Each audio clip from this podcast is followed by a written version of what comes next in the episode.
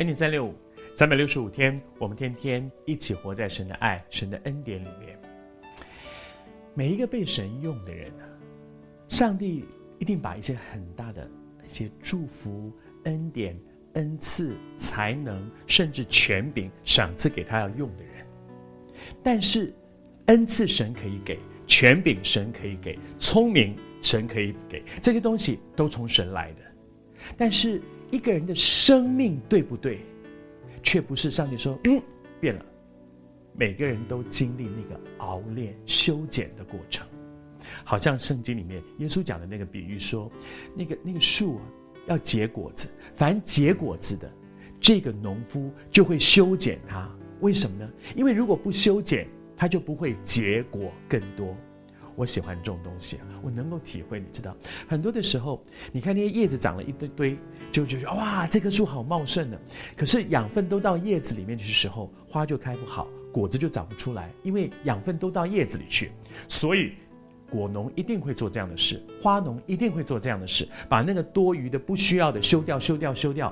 有的时候你舍不得那些叶子，你就得不到后面的果子。上帝在你我的生命当中，他也在我们的生命里面拿一把剪刀在修剪我们的生命。可是你能够体会吗？如果你剪东西不小心剪到手，痛的不得了。被修剪是痛的，但是。那个带出来的结果却是美好的。昨天和你分享说，亚伯拉罕启程带着他的儿子走向神要他去的指定的那个地方，要把他的儿子献为燔祭。但是你知道那有多难啊？那条路怎么走啊？那三天怎么过啊？那个真的是一个熬炼。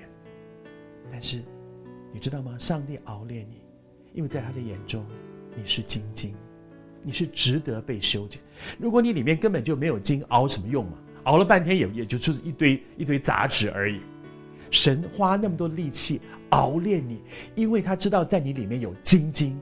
经过那个熬，经过那个炼，你的杂质没有了，杂质被除掉了之后，晶晶就出来了。他看到你里面那个璞玉，璞玉是什么？是一个在石头里面的那块玉。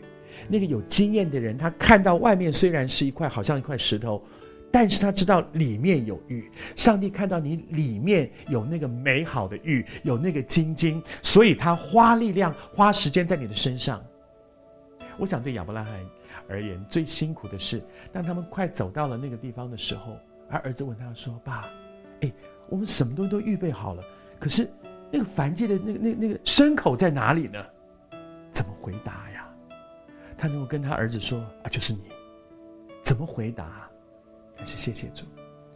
亚伯拉罕说的一句话，我相信他在说这句话的时候，是一个凭信心的宣告，但是心里是在流血的。他跟他的儿子说：“他说，我儿啊，我们的上帝他必自己预备要做燔祭的羊羔，神会预备。”他讲了一个字叫做“必”，就是一定。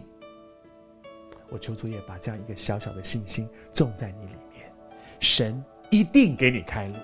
虽然现在你什么也没有看见，奉主的名祝福你，一个小小的信心要在你里面长出极美好生命的果子。耶和华必为你预备。